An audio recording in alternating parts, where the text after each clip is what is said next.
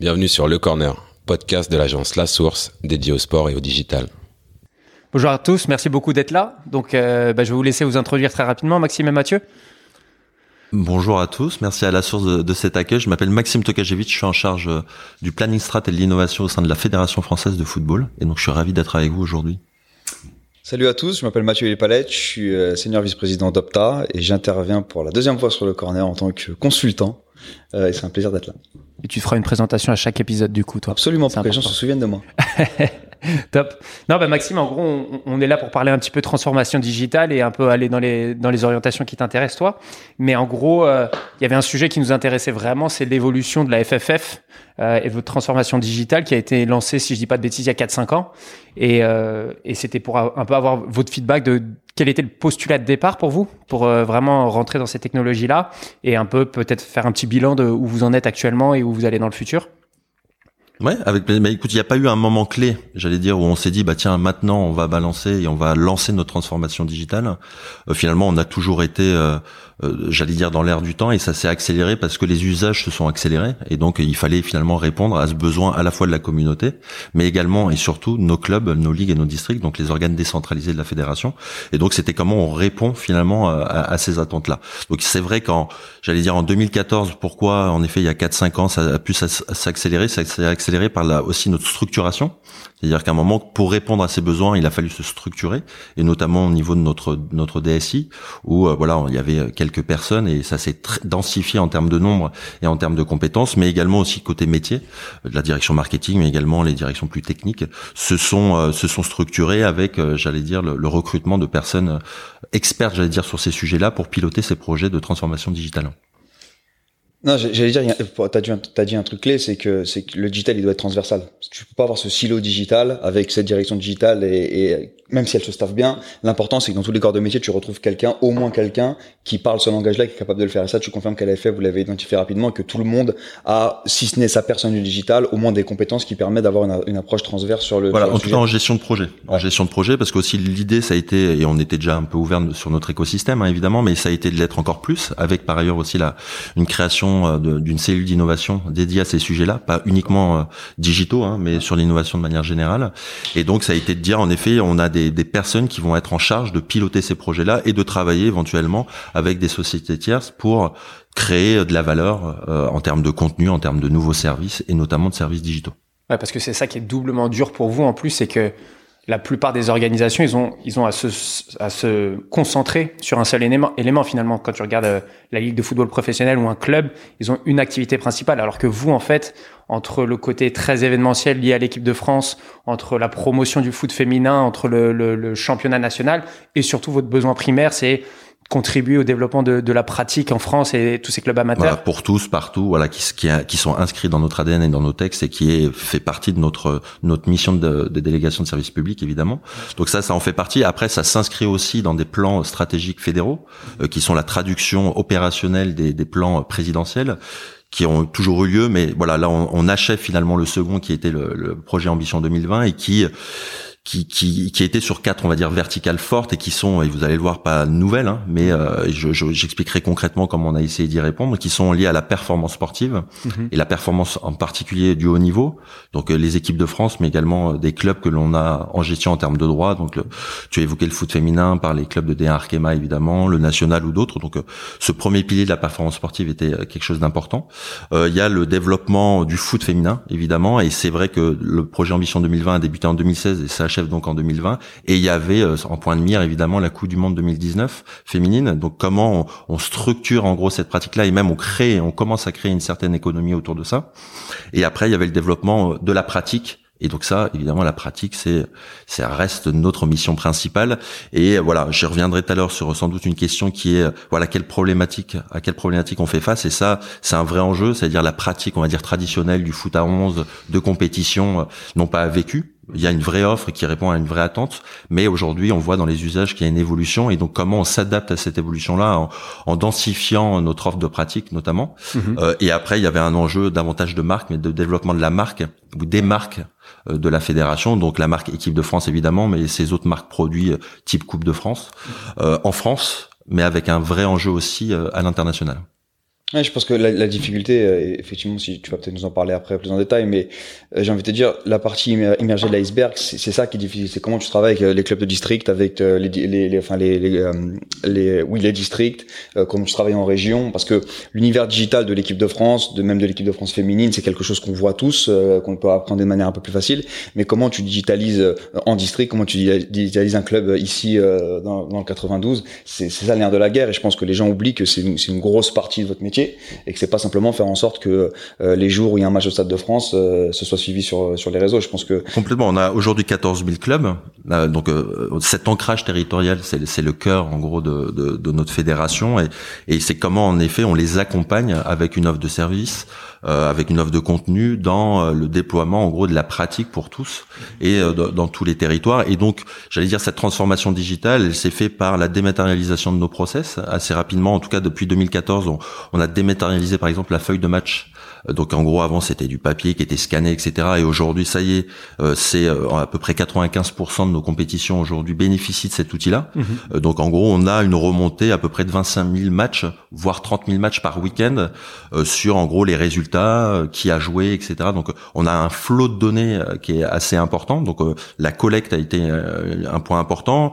La dématérialisation de nos process ça passe également par la prise de licence. Mhm. Voilà la prise de licence on va dire papier au sein du clubhouse etc. Ça reste parce que le, point de contact est extrêmement important, mais on a engagé depuis deux ans euh, le, voilà cette notion de dématérialiser aussi cette prise de licence. Et aujourd'hui, euh, au bout de euh, là, on va commencer finalement notre troisième année, mais on est déjà à plus de 50% Mhm. des demandes de licences qui se sont qui se sont fait désormais de manière digitale et euh, la prochaine étape sur cet aspect-là sera aussi le paiement en ligne.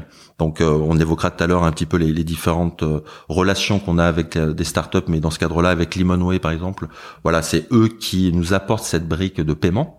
Donc on est qu'au balbutiement et au début, mais voilà, on a comme ambition qu'on puisse aller jusqu'à la fin, j'allais dire du, du processus de, de, prise de licence et aussi cette dématérialisation des process, ça va avec la dématérialisation des rapports de match, des rapports pour les arbitres, pour les commissions, etc. Donc voilà, il y a, y a, beaucoup de choses et il y a le côté acculturation aussi de ce type d'usage auprès de nos euh, clubs et de, de leur communauté. Ouais, c'est ce que j'allais dire, parce que là, ça paraît simple et pragmatique pour des gens qui travaillent dans le digital ou dans nos secteurs, mais effectivement, faire rentrer une feuille de match à une personne de 65 ans qui doit comprendre qu'il doit avoir la connexion Internet au clubhouse avant d'aller la rentrer au moment où tu rentres sur le terrain.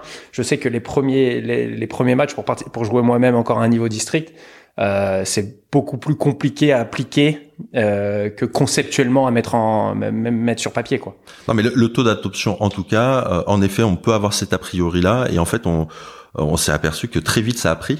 Euh, et même euh, au départ d'un POC, on va dire sur un certain territoire et tout ça, en fait, il y a eu un bouche à oreille tel que tout le monde voulait avoir euh, sa tablette avec son app et pouvoir le faire. Donc il y a eu un taux d'adoption extrêmement fort là-dessus. Et après, il y a un taux d'appropriation aussi de l'ensemble des autres services que l'on veut mettre en place, parce que le, le deuxième pilier après la, la dématérialisation des process, c'est tous les outils qu'on peut mettre à disposition de nos communautés et les outils bord de terrain en particulier euh, pour nos clubs et j'allais dire les différents rôles des clubs. Donc les joueurs, les pratiquants évidemment, mais les éducateurs euh, les dirigeants, euh, les arbitres. Et donc là, on est en train de développer toute une flotte euh, de services mhm. qu'on leur met à disposition. Donc on a une app pour les, les, entraîneurs et les éducateurs à travers My Coach by FFF. J'aurai l'occasion, je pense, de le, de le détailler tout à l'heure. On a une app aussi pour les joueurs. Mhm. On va sans doute aussi avoir une app pour les, les, les, arbitres. On avait une app aussi pour les dirigeants. Voilà, nous, notre, notre axe a été de dire, on va développer soit en interne soit avec en externe type MyCoach, voilà des, des outils digitaux utiles mhm. et qui vont faciliter finalement la vie de nos clubs au quotidien euh, pour presque euh, qui se concentrent sur l'essentiel qui est euh, être avec les enfants ou avec les plus les plus âgés mais en tout cas voilà c'est c'est ça j'allais dire leur, leur vraie valeur ajoutée sur quoi on les attend. Ouais, c'est rigolo d'ailleurs parce que ça me fait penser euh, au, métier de Mathieu où euh, toute cette donnée-là, ça devient de la data. effectivement, en tant qu'utilisateur final, maintenant tu commences à avoir des points de data qui va être super riche sur l'agrégation de toute cette data-là à moyen terme parce que euh, pour la petite histoire, N'Golo Kanté qui joue à Suren, euh, il y a eu une tonne de reportages quand il y a eu son éclosion et finalement, tu avais aucune information sur lui, tu avais aucun contenu audiovisuel, tu avais aucune data. Comment est-ce que les gens comme ça passe en travers des mailles du filet. Mmh. Et finalement, ça recoupe un peu avec la professionnalisation assez avancée de la data maintenant. C'est vrai qu'on sait pas. Je te laisserai. Pardon. C'est vrai qu'on sait pas. C'est pas coordonné avant. En tout cas, tu connaissais pas mes, mes réponses, mais en effet, c'est le troisième pilier qui est lié à la data.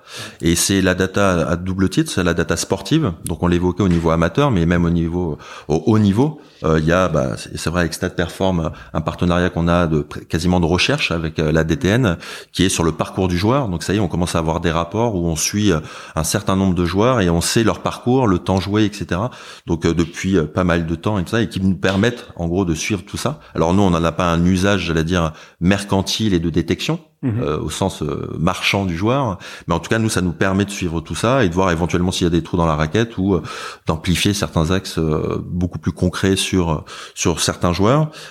et puis il y a là, donc ça c'est la partie sportive et donc on est dans la construction. Alors c'est un mot un peu valise, mais d'un big data sportif. Mais mhm. c'est vraiment ça l'enjeu où on récupère toutes les données de haut niveau, mais aussi les données amateurs. Et après se pose la question de la restitution de ces données-là au métier. Donc c'est un vrai enjeu aussi de travailler sur des rapports clés en main pour les staffs techniques pour l'aspect euh, très technique, mais également euh, euh, pour la partie, on va dire, client final, donc nos pratiquants, mais nos fans de manière générale, où là on est plus sur la connaissance client, donc les données dites marketing et client, où là depuis maintenant même depuis 2010 on construit notre stratégie CRM dans laquelle maintenant on travaille sur des plans relationnels où l'idée n'est pas juste de dire tiens achète le maillot ou achète la billetterie, mais tiens bonjour bienvenue dans la famille FFF, tiens, voici en gros les avantages et tout ça, et storyteller finalement quelque chose tout au long de la saison avec toute notre force de contenu.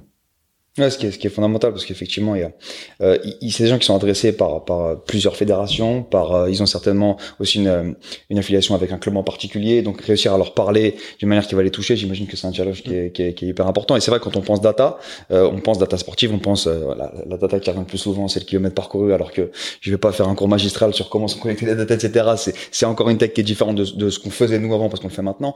Mais c'est vrai que la data je pense aussi et pour les entreprises du sport le challenge de la data il est avant tout sur connaître son client.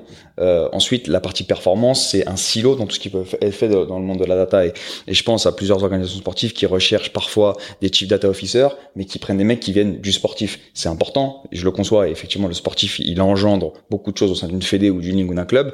Mais aujourd'hui, la data, c'est bien plus vaste, bien plus vaste que ça. Et justement, sur ce, sujet, par rapport à ce que disait Sam par rapport à N'Golo Kanté, euh, comment, euh, comment toi, à titre perso, comment euh, vous à la fédé, vous percevez euh, le fait que c'est un marché qui commence à se fragmenter, le fait qu'on peut aujourd'hui collecter data de manière un petit peu indépendante, euh, le fait qu'il y ait aussi des acteurs, je pense à Tonseur par exemple, je sais pas si, si vous avez eu, affaire à eux, qui eux aussi décident bah, via de la captation vidéo qui est fait par le particulier de générer un peu de data.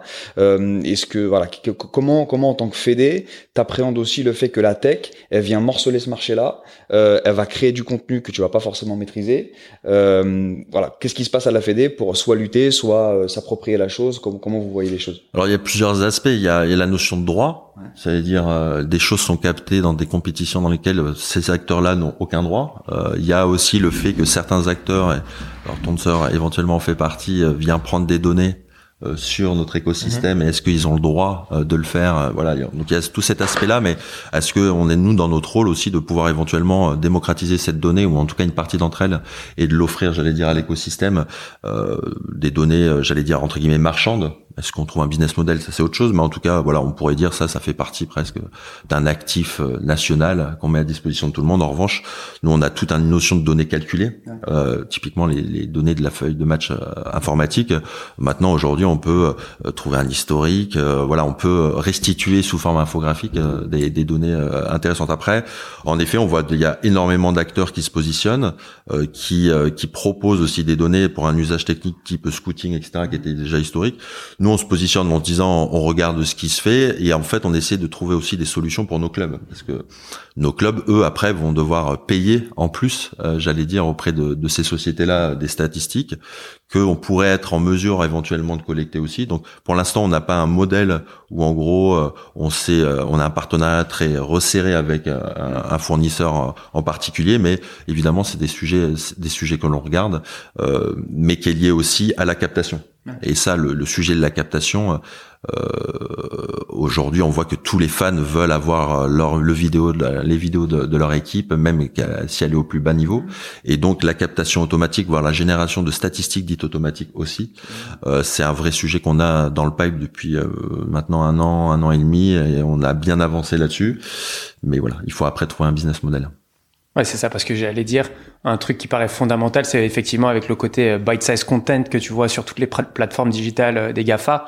Je me dis, comment est-ce que vous allez aborder ça? Parce que effectivement, tout, tout, tous les droits que vous avez sur les images fondamentalement de vos compétitions. Alors il y a la double question, c'est comment vous, vous les exploitez et dans quelle limite ça devient de la propriété personnelle ou ça devient la propriété de la fédération qui a le droit de l'utiliser comme, comme vous voulez. Mais en tout cas, vous avancez sur ce côté capture pour justement bah, coupler la partie vidéo avec la partie data. alors nous voilà, on a un catalogue de droits assez important, un catalogue produit extrêmement important. Donc euh, nous ça va évidemment du très haut niveau, mais ça concède à des broadcasters de manière assez classique. Euh, la Ligue 1, la Ligue 2, c'est pas de notre côté, mais après voilà, il y a les championnats dits nationaux, donc national 1, national 2, national 3, et après on tombe dans les l'escarcelle, j'allais dire, de nos ligues au niveau R1 et tout ça, et après nos districts. Donc là où en gros on n'a pas de droit de regard, ils font l'exploitation de leurs droits comme, comme, comme ils le souhaitent. Après nous on a un enjeu en effet de médiatiser un maximum le football de manière générale, et c'est vrai que euh, on avance bien, on espère euh, prochainement annoncer des choses sur la médiatisation de, de ces championnats-là, euh, mi-pro, mi-amateur, on va dire N2, N3 c'est plutôt du de, de l'amateur, mais où il y a un volume de match euh, colossal et où il y a en effet des demandes de, de captation et, de, de vidéos.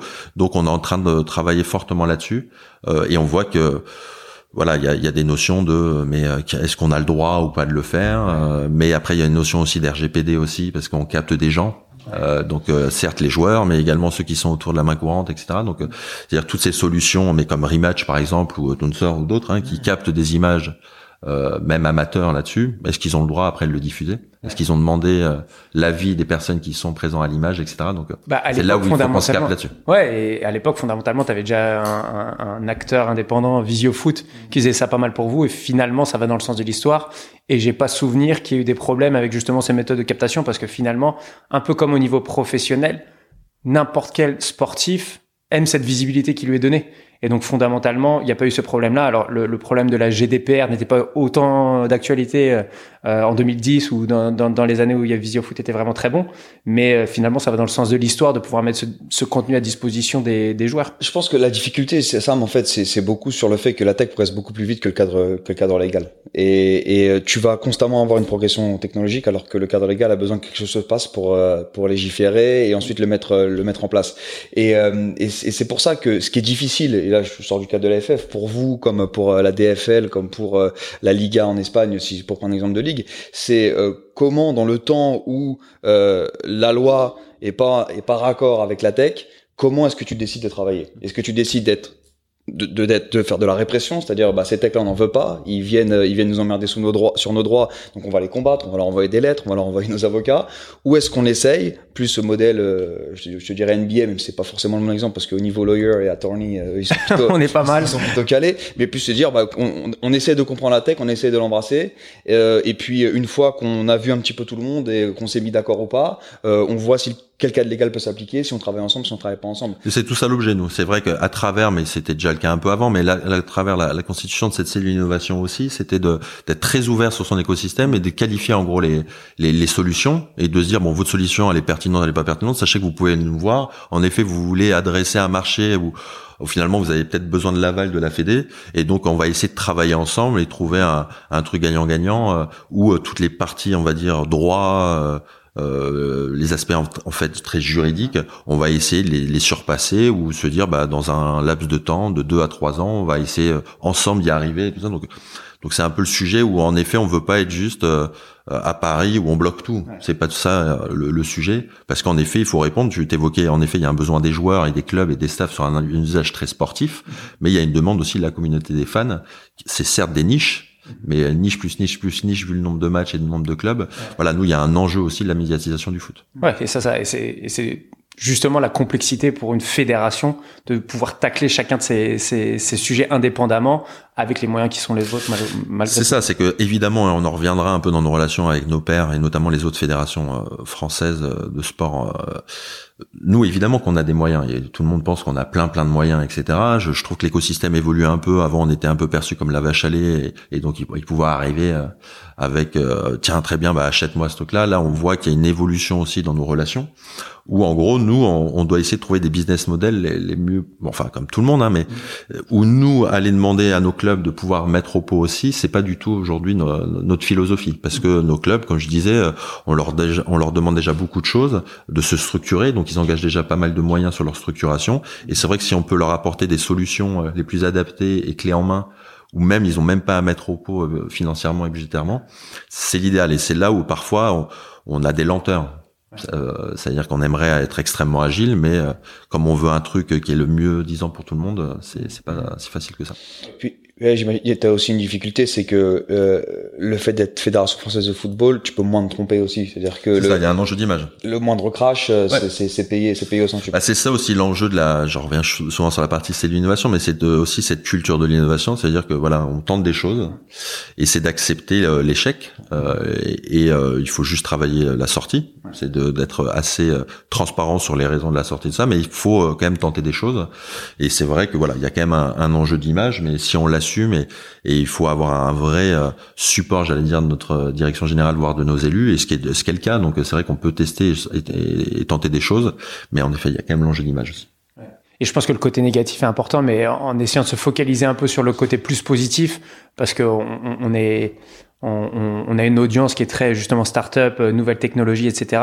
Comment est-ce que certaines startups, tu parlais de MyCoach, mais ça peut en être une autre, comment déjà vous, vous décidez quel euh, sujet vous allez internaliser, contre quel sujet vous allez externaliser, et quel est l'apport fondamental ensuite à partir du moment où vous où vous, vous intégrez une startup, et MyCoach, vous l'avez fait de manière euh, assez extensive, extensive pardon, avec MyCoach by FFF. Euh, comment est-ce que vous décidez d'externaliser ces ressources tout en créant de la valeur pour vous-même sur la stratégie plus globale mmh. Écoute, nous en tout cas, c'est à chaque fois en effet, on qualifie une solution. On se dit, euh, tiens, en effet, euh, c'est intéressant ce qu'ils apportent. Est-ce que on peut le déployer Ça fait sens, j'allais dire, dans les objectifs de la Fédé? Donc, euh, dans l'exemple de MyCoach, en effet, ils arrivaient avec une solution de, de gestion d'équipe, avec des fonctionnalités très logistiques. Donc, j'envoie ma convocation, je vois le truc. Mhm. Donc, on a trouvé ça très intéressant. En termes de méthode, c'est on a dit, bah, si on devait faire la même chose en interne, eh bah tiens, note de cadrage et note budgétaire bon, ça aurait eu un certain coût, etc. Et puis, quel bénéfice de travailler avec une boîte? Mhm. C'est euh, une certaine agilité et surtout, euh, j'allais dire des releases mhm. régulières. Euh, et comme ils sont 100% consacrés à ça, ils ont cette capacité à faire. Alors que nous, c'est vrai qu'on peut lancer des choses, mais on a parfois des difficultés à, à faire des mises à jour. Et on sait que, j'allais dire, la valeur ajoutée d'une app, c'est quand il y a des fonctionnalités nouvelles, régulières, etc. Et c'est vrai que dans le modèle MyCoach, ce qui était intéressant, c'est qu'ils apportaient cette brique technologique et nous, on a, on apportait aussi, au-delà notre notre image et notre label entre guillemets de qualité by FFF, euh, c'était euh, on a apporté deux choses. Euh, c'est des les procédés d'entraînement, mmh. c'est-à-dire qu'en gros on a apporté aux éducateurs, on a digitalisé l'ensemble de nos procédés d'entraînement, c'est-à-dire qu'un éducateur qui gère une équipe de U11, il a l'ensemble des procédés d'entraînement qui lui sont mis à disposition de manière digitale et donc il peut planifier ses entraînements et enrichir ses entraînements d'une valeur qui est la formation à la française, je vais pas vous faire de mhm. tonnes là-dessus, mais qui est internationalement reconnue et qui est notre vraie vraie valeur ajoutée. Donc il y a quasiment du e-learning, j'allais dire, en continu. Et le deuxième, c'est que on a réussi avec MyCoach à travailler aussi sur un business model où MyCoach étant payant normalement pour tous les utilisateurs, on l'a on l'a rendu gratuit pour l'ensemble de nos éducateurs licenciés. Et donc là, on a un taux, euh, en tout cas, de, téléchargement de cette app par, par cette communauté qui est extrêmement intéressante depuis euh, deux ans et qui va ne cesser que, que de grandir. Et donc euh, voilà, c'est, c'est travailler aussi sur un business model qui est, qui est intéressant pour MyCoach et pour nous et l'aider. Alors, c'est compliqué, mais en tout cas, c'est un de nos engagements. L'aider à ce qu'il puisse se développer aux autres des autres fédérations, ce qu'il fait aussi par ailleurs tout seul, mais il a déjà réussi et voir à l'international aussi. C'est marrant, ça me fait penser à une conversation qu'on avait Mathieu à l'époque sur le, côté digitalisation des, des, coachs. Quand tu parlais de Roberto Mancini, comment il utilisait la data à la mi-temps des matchs. Toi, tu le vois aussi côté amateur, cette appétence des, des, entraîneurs qui se digitalisent et qui sont de plus en plus euh, rigoureux, organisés. Parce que en fait, ils le font déjà aujourd'hui, c'est-à-dire qu'en gros, ils, ont leur groupe WhatsApp avec leur équipe et tout ça. Et, et c'est vrai que pourquoi, et c'était quand même un élément important sur MyCoach, c'était de dire l'éducateur a son app, les joueurs vont avoir la leur et les deux vont parler. Et donc c'est pour ça qu'on a lancé l'app joueur FFF. Et donc si l'éducateur euh, de, du pratiquant à MyCoach, ils peuvent interagir à travers euh, ces deux applications, recevoir sa convocation. Oui, je coche le truc. Et donc c'est donc en fait, ils avaient déjà un comportement, j'allais dire digital, euh, assez, euh, j'allais dire euh, grand public comme nous euh, dans notre vie de tous les jours. Et c'est comment on leur apporte de la vraie valeur ajoutée en termes de service pour qu'ils puissent utiliser ça et que ça, pareil, ça leur facilite, ça leur facilite tout ça. Et après, l'usage de la donnée à destination des éducateurs, en tout cas au niveau amateur, on n'en est pas encore là. Euh, on n'en est pas encore là, même s'il y a un enjeu de démocratiser cette donnée-là qu'on collecte et de la mettre à disposition du plus grand nombre. Ouais, et puis il y a un truc, tu vois, je parlais de, de mais aujourd'hui les coachs amateurs, ils ont de la visibilité sur comment les coachs euh, en pro euh, travaillent et t'as forcément un transfert. Euh, comme de la même manière que quand nous on était enfants et qu'on jouait qu'on jouait au foot, il y avait un transfert sur euh, les joueurs qu'on aimait. Euh, sauf qu'aujourd'hui, ce transfert, il va au-delà de simplement la performance sportive. Il est aussi dans le comportement, dans le management, dans l'utilisation. Je suis persuadé que tu parles à ton coach. Euh, bah c'est toi, je crois que tu es entraîneur-joueur, donc tu peux tu peux lui parler facilement à ton coach. Mais mais je suis persuadé que le coach en district aujourd'hui, il, il, a lu le bouquin d'Ancelotti, il regarde All or Nothing de, de, de Manchester City, et quand il voit un entraîneur se comporter d'une certaine manière, il a envie de faire la même chose. C'est un transfert qui est naturel, donc il a envie d'incorporer de la data, même si c'est de la data à son échelle et qu'il a un mec sur le bord du terrain qui la collecte. Et, et je pense que c'est là que la transition avec la Fédé va se faire. C'est-à-dire que il se dit, ma Fédé, elle me gère moi, mais elle gère aussi euh, Didier Deschamps, son staff, son équipe et la manière dont il manage ses mecs, la manière dont il travaille sur la performance. Il y a un gros enjeu de formation. C'est-à-dire qu'en gros, c'est très bien d'avoir de la donnée, euh, mais c'est le fameux, on est, on a plein de données, mais qui sont des données dites utiles? Et c'est là aussi, euh, c'est que déjà il y a une définition de, de la donnée utile. C'est-à-dire que, et tu le sais très bien, tu peux capter 200 euh, ou 500 indicateurs euh, sur un match, mais quel est vraiment celui qui est utile euh, pour le coach, etc. Et puis, c'est l'appréhension et l'appropriation, j'allais dire, de ces données-là. Et, et c'est vrai que là-dessus, nous, en tout cas, dans la formation de nos éducateurs, il y a énormément de choses, de la gestion, etc. Mais est-ce que la partie data est vraiment prégnante aujourd'hui dans notre formation? Peut-être pas encore. Donc, c'est aussi de dire eh ben, tu seras prêt aussi à, à, à comprendre ces données-là et à les restituer. Ouais, parce qu'il y a cet enjeu-là aussi, parce que comme le, le foot, c'est sans doute le sport collectif où il y a le plus d'ego individuellement, et je me dis qu'en tant qu'entraîneur, quand je voyais les entraîneurs, en tout cas à mon époque, vraiment de manière plus euh, plus active, il y avait vraiment le côté ego et le côté moi je sais, c'est comme ça, et c'était pas forcément basé sur des recherches plus que pour une appétence pour un entraîneur qui arrive à jouer comme Pep Guardiola.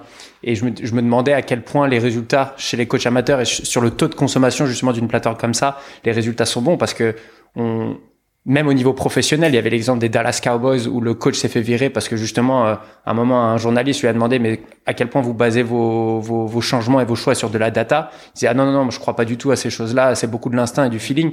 Et quelques semaines plus tard, il a été, il a été viré alors que, alors que fondamentalement, c'était un coach relativement historique avec une grosse image associée aux Dallas Cowboys. Donc c'est pour ça, moi, ma question, c'est à quel point les, les, entraîneurs arrivent à faire ce virage digital, à quel point on arrive à, mettre des méthodologies de rigueur qui sont bénéfiques pour la pratique du sport, pour la connaissance des utilisateurs et des coachs, et pour du coup le développement. de la... sur, sur, cette question, en gros, le, la partie ego ou en tout cas, le, moi je sais, et en gros, est-ce que j'ai besoin d'une aide extérieure, euh, j'allais dire très euh, réel. Mhm. Euh, après, il y a une notion en effet de perception. En effet, moi, j'ai pu entendre de dire, euh, mais moi, je suis au bord du terrain, je vois mieux que voilà. Après, moi, je vais pas m'exprimer là-dessus. Je suis pas du tout déjà dans sur la partie soit DTN, etc. J'ai aucune légitimité sur cet aspect-là. Est-ce que c'est en effet vu le nombre d'éducateurs et moi, je pas quand je dis éducateurs, c'est plutôt amateur, hein, mais même là, tu t'évoquais aussi au niveau surtout. Ça, je veux pas forcément m'exprimer. Sans doute que ça peut être un problème, mhm. mais je, je je le connais pas. Mais en tout cas, les gens consomment vous voyez statistiquement que les gens consomment l'application Ouais, alors il y a pas, il y a assez peu de données, tu vois, au sens euh, données sportives. Donc aujourd'hui, euh, je pourrais pas m'exprimer, en tout cas juger par rapport à cet usage-là. Mhm. euh, mais euh, en effet, il y a un besoin. En tout cas, on voit que on est tellement nourri de données, sans doute. Est-ce qu'il y a un niveau de compétence dans l'interprétation de ces données-là? Je, je, on peut se dire que on peut tendre vers ça, c'est-à-dire une professionnalisation entre guillemets de la compréhension de ces données-là. Après, sur est-ce que je suis ouvert ou pas à ça? Mhm. Ça, j'ai assez peu de connaissances sur ce sujet. Moi, je peux, je peux t'en, je peux t'en parler, euh, je peux t'en parler un peu et aussi plus librement que Maxime parce que je suis pas dans une structure euh, qui a une DTN et qui a un coach, etc. Mais nous, on, bon, voilà, on travaille avec euh, un nombre incalculable de clubs aujourd'hui ou, ou, de sélections d'ailleurs. Est-ce qu'on avait une vraie évolution dans la digitalisation, au-delà de la data, dans la digitalisation des clubs, clairement? moi, je me rappelle quand j'ai commencé dans ce métier très souvent, on parlait, on parlait à des gens qui étaient effectivement qui campaient sur leur position, qui étaient sur des convictions qui étaient celles dont tu parlais, c'est-à-dire j'ai j'ai été joueur ou j'ai été dans des staffs, je sais, tu ne sais pas. Clairement, aujourd'hui, on n'est plus du tout à ce niveau de discussion-là. Et donc, la quasi-totalité des staffs, même si le coach, le manager, celui qui prend la décision, n'est pas quelqu'un qui aime la data ou n'est pas quelqu'un de très digital, il a quelqu'un dont c'est le métier.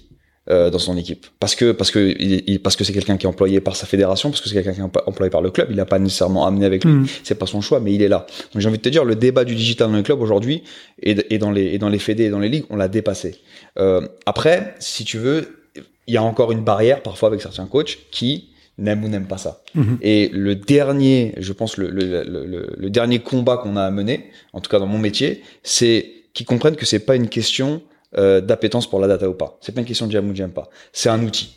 De la même manière que la nutrition est un outil, que la psychologie est un outil, la data et le digital de manière générale, c'est-à-dire pouvoir par exemple échanger avec tes joueurs sur leur performance, leur monter des clips, etc., ce qui selon moi du digital, c'est un outil qui te permet d'être meilleur dans ton métier. Et dès que tu auras franchi ce cap-là, il y aura plus de barrières et, et, la démocratisation du digital, la transformation digitale, elle, euh, je, je pense qu'elle sera réussie. Ça, c'est une question de génération. C'est-à-dire que les jeunes coachs qui, qui ont connu le digital quand ils ont été formés, ils vont l'implémenter de manière beaucoup plus rapide que les mecs qui sont là depuis beaucoup plus longtemps et qui n'ont pas grandi avec ça. Mais ça, c'est générationnel, c'est le même sujet, je pense, dans toutes les industries. Ouais, et puis au-delà même de l'aspect euh, purement sportif, comme tu évoquais, c'est euh, voilà cette conduite du changement, cette transformation digitale qui sont un peu les mots tendances et tout ça, ils sont réels pour l'ensemble des directions. Moi, je fais partie de la direction marketing, c'est pareil, même si euh, on pourrait penser qu'on est plus appétant là-dessus. Euh, voilà, il y a, y a, beaucoup de choses qu'on veut faire, et donc, euh, en effet, tu rentres dans une roadmap métier, tu rentres dans dans une certaine formation aussi de certaines personnes ou pas. moi, le premier, et donc c'est comment je suis convaincu qu'en effet, ça va me ça, ça va m'aider, j'allais dire là-dessus. Et c'est vrai que la partie innovation, nous, on en a un qui est lié à, au mode de fonctionnement, au process.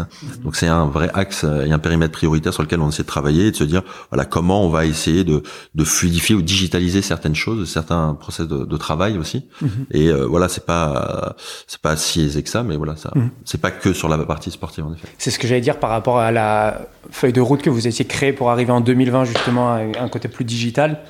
D'une manière générale, vous avez réussi à rentrer dans ces objectifs-là où finalement le, le, le, public adopte un peu plus lentement que prévu euh, cette transformation-là que vous voulez pousser?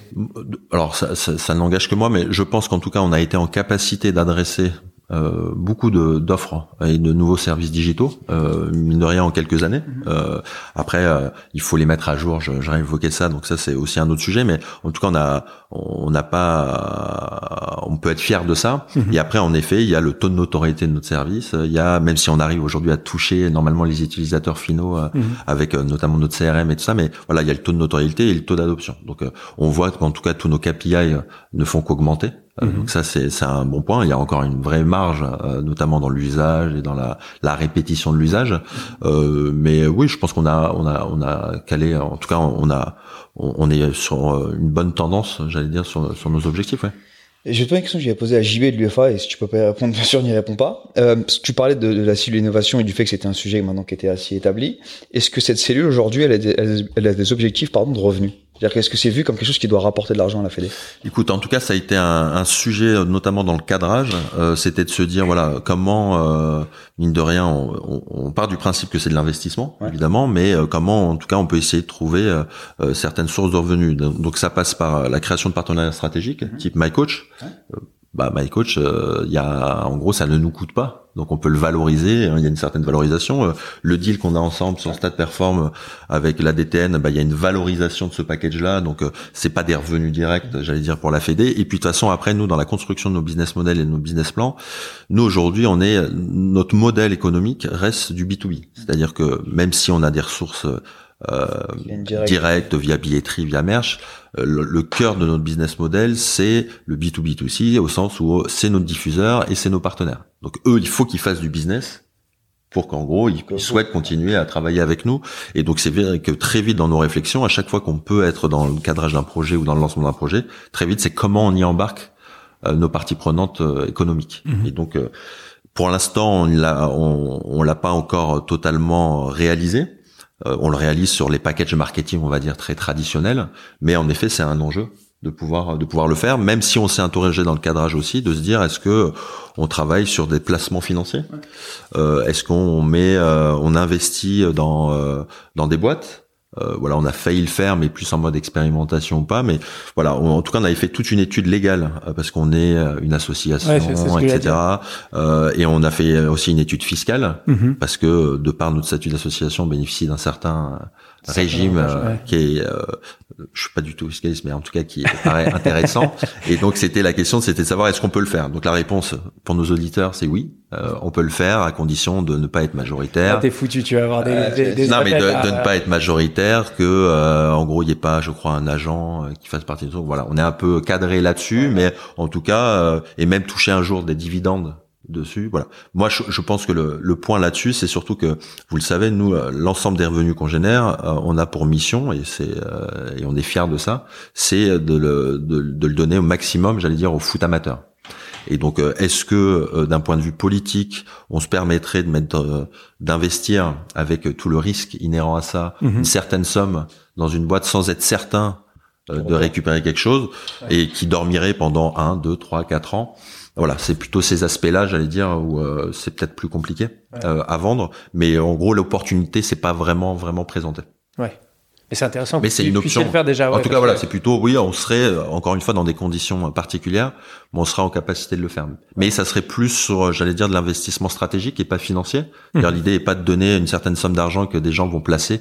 Même dans la Sportac et tout ça, c'est pas ça l'enjeu, c'est surtout de se dire, on va l'investir, on croit à l'emboîte, donc déjà on va utiliser leurs solutions et leurs services pour nous, mhm. mais on pense que c'est scalable auprès euh, soit des autres fédérations euh, françaises, soit évidemment euh, nos pairs européens par exemple. C'est rigolo parce que c'est vrai que côté Bundesliga, ça fait sens qu'ils développent cette activité-là parce que c'est quelque chose de complètement privé et que mm. clairement ils ont pris ce virage-là et une vraie structuration d'entreprise professionnelle comme, euh, comme, le, leur veut, comme le veut leur positionnement.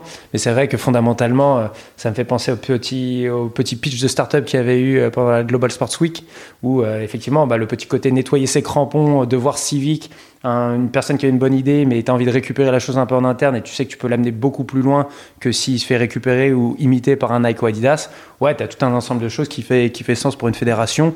Et j'ai envie de dire, c'est encore au service du, du football plus qu'un vrai euh, service commercial à proprement parler comme euh, comme le voudrait un, investissement de, non mais c'est des innovations utiles enfin nous de toute façon c'est le, le, premier euh, j'allais dire critère discriminant d'une solution c'est est-ce que c'est utile Mhm. Euh, pour euh, nos usagers, j'allais dire. Et c'est vraiment ça. Et c'est vrai que tu prenais l'exemple de la brosse qui nettoie, etc.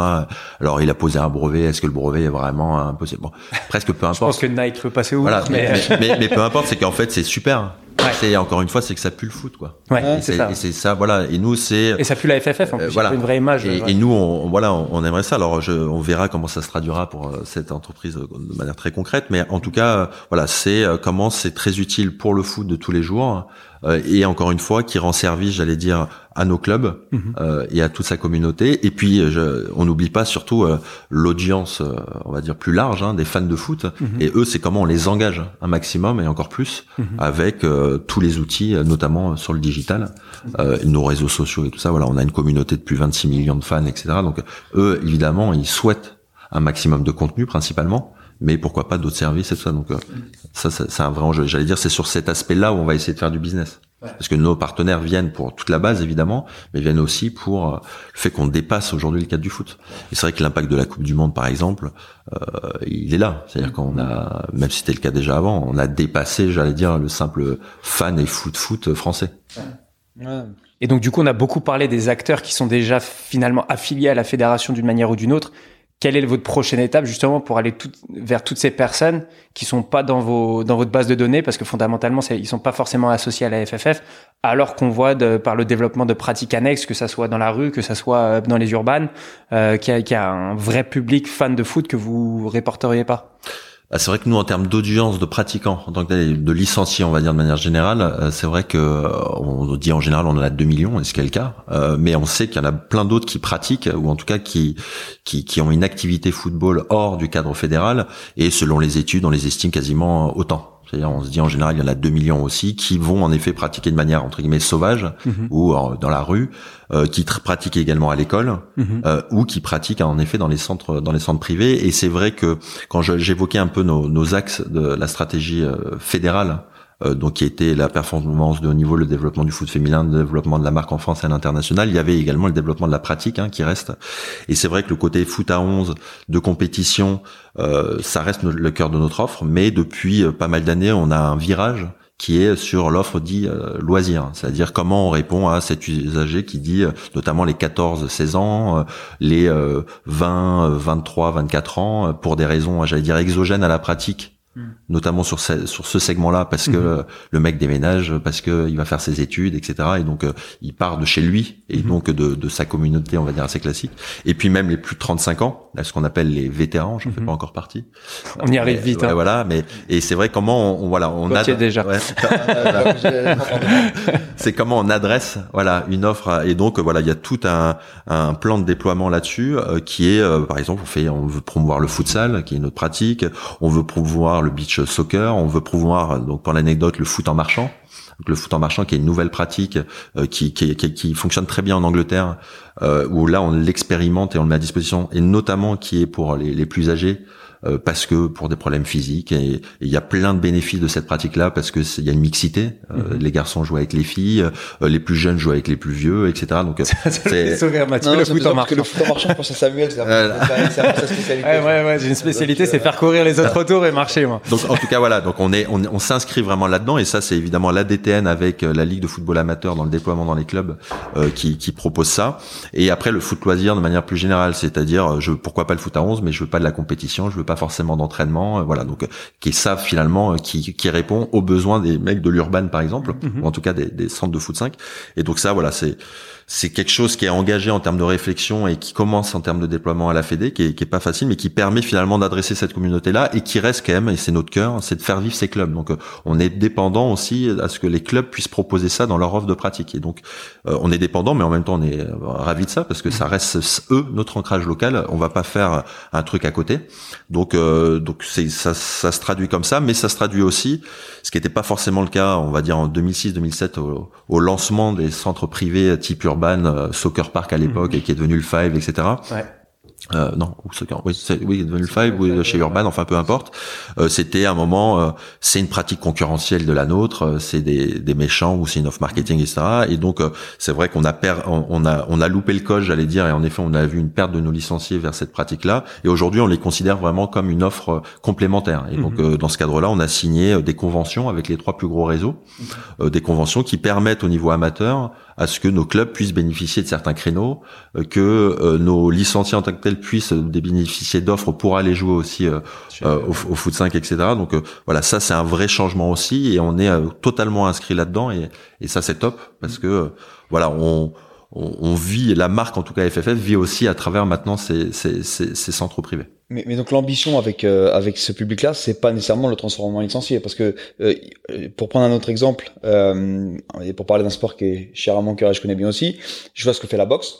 La boxe euh, voit pas nécessairement les clubs privés qu'on qu'on qu'on depuis depuis quelques années sur sur cette pratique-là euh, comme comme un concurrent, mais dans les échanges avec eux, l'ambition elle est toujours de transformer le pratiquant loisir en licencié. Parce que c'est ton licencié qui ensuite euh, bah, indexe tes revenus enfin voilà parce que ton offre elle est je, je, pense que si. Vous c'est deux d'accord je, pense, que si. Après il y a si, si tu veux je, je, pense que naturellement euh, j'y vais euh, je vais dans les centres de foot 5 euh, parce que déjà j'ai j'ai déjà mon groupe de potes etc euh, je me plais il y a une certaine pratique et c'est top. Mais en même temps tiens j'en veux plus et qui peut me l'offrir peut-être pas à 10 euros à la séance ou d'autres choses et donc je pense que ces passerelles là se feront se, se feront se feront naturellement après voilà ça c'est comment aussi j'arrive à capitaliser. Est-ce qu'il y aura un jour une licence ou pas? Mais ça on rentre dans un autre sujet qui est beaucoup plus lourd. Mhm. Mais voilà, déjà il y a, y a, des passerelles qui se créent, mais qui sont plutôt sur ma communauté FFF je la rapatrie en partie là parce que euh, l'hiver, euh, eh ben, les terrains sont, euh, sont inondés, j'en sais rien. Bah, en gros, hop, il y a de l'indoor et donc voilà. Donc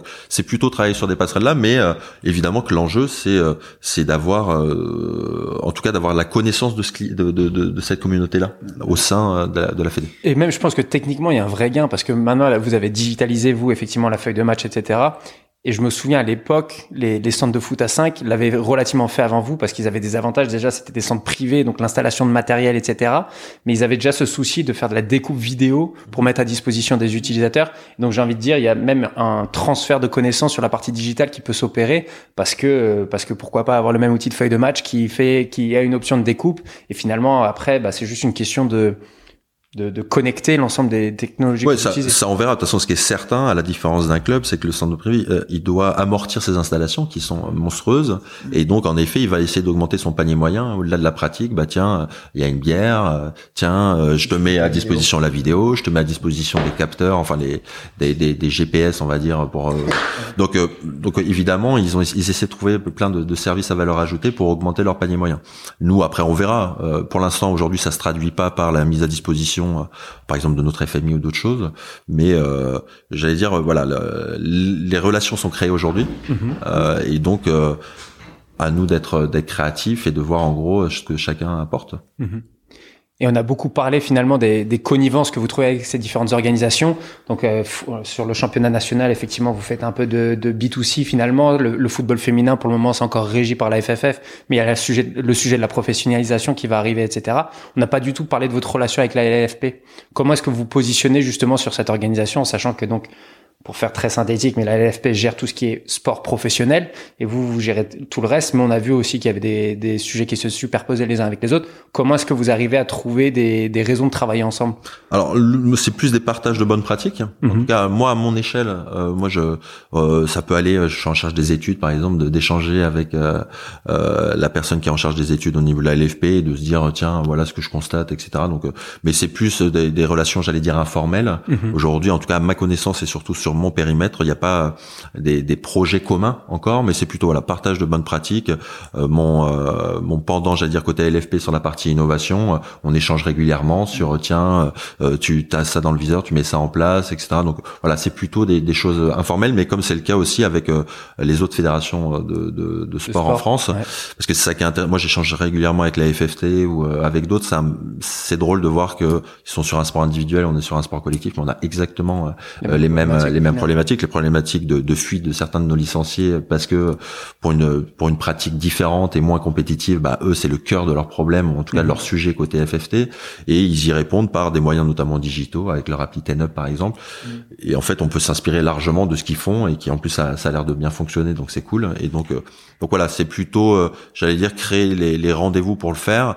Nous on a la chance euh, et c'était je pense une des dernières questions sur la, la partie est-ce qu'on est suiveur ou leader? Mhm. Euh, on, on se pose pas cette question-là dans, enfin, dans ces termes-là parce que euh, on a la chance d'être leader, j'allais dire, de par la, euh, la, puissance du football, en gros. Euh, mais leader, c'est pas leader pour, on considère pas les autres sports comme des concurrents, en l'occurrence. Donc, c'est plutôt nous, on veut, on veut être très ouvert, on regarde beaucoup ce qu'ils font et c'est créer les conditions pour un échange mhm. et pour que finalement on, on sorte tous par le haut, j'allais dire, sur ces problématiques-là qui sont communes finalement. Ouais, et il y a cette vision potentiellement à moyen terme de solidifier entre guillemets l'amateur de sport, parce que fondamentalement, effectivement, comme tu le disais, vous avez vraiment des recherches qui sont communes, vous avez des besoins qui sont communs, vous avez des assets qui sont communs. Est-ce qu'il n'y a pas un sujet justement de faire une plateforme un peu plus globale? On sait qu'une plateforme digitale coûte quand même un certain prix, et ce côté mutualisation pour faire bénéficier à tout le monde, est-ce que c'est quelque chose qui est dans le dans les axes de réflexion? En fait, on avait organisé un hackathon euh, avec notamment la FFT, le ministère euh, mhm. des Sports et le tremplin, où on était, euh, c'est euh, la blockchain au service de la pratique sportive, et il y avait des sujets qui étaient liés à ça, en gros, une licence commune mhm. finalement à tout le monde, parce qu'en plus il y avait des, des notions de santé, le, le, foot santé, enfin le sport santé, en gros, et dans avec ce fameux certificat, est-ce qu'on peut pas mutualiser ou à chaque fois on fait un certificat par sport, etc. Donc je, je, crois que c'est des sujets euh, mais qui, qui date déjà d'un un moment. À ma connaissance, aujourd'hui, il n'y a pas une notion de, centraliser certaines choses. Il s'avère que le CNOSF, qui est dans cette mission-là aussi, de, avec toutes ces fédérations, euh, travaille. A une, une, convention, enfin une convention. Ils ont fait un groupe, une commission, j'allais dire innovation, dans lequel on se réunit tous et on échange un peu sur nos best practices, comme je l'évoquais. Mais il n'y a pas, j'allais dire, un sujet central euh, si ce n'est là ils vont lancer un petit service euh, pour trouver en gros le club près de chez toi, etc. Où là, même si on ne sait pas parler entre nous, peut-être qu'on va tous se retrouver sur un même service, en mhm. tout cas sur une fonctionnalité en particulier. Donc voilà, mais il n'y a pas, c'est pas structuré ou ou j'allais dire, il y a une vraie ambition écrite de, mon point de vue en tout cas. Enfin, de mon point de vue, de, à ma connaissance plutôt. Maxime Mathieu, merci beaucoup. Avec Merci beaucoup, Sam. accueillir euh, sur Ouais. le corner. Et puis on se retrouve nous dans, dans 15 jours pour la prochaine émission.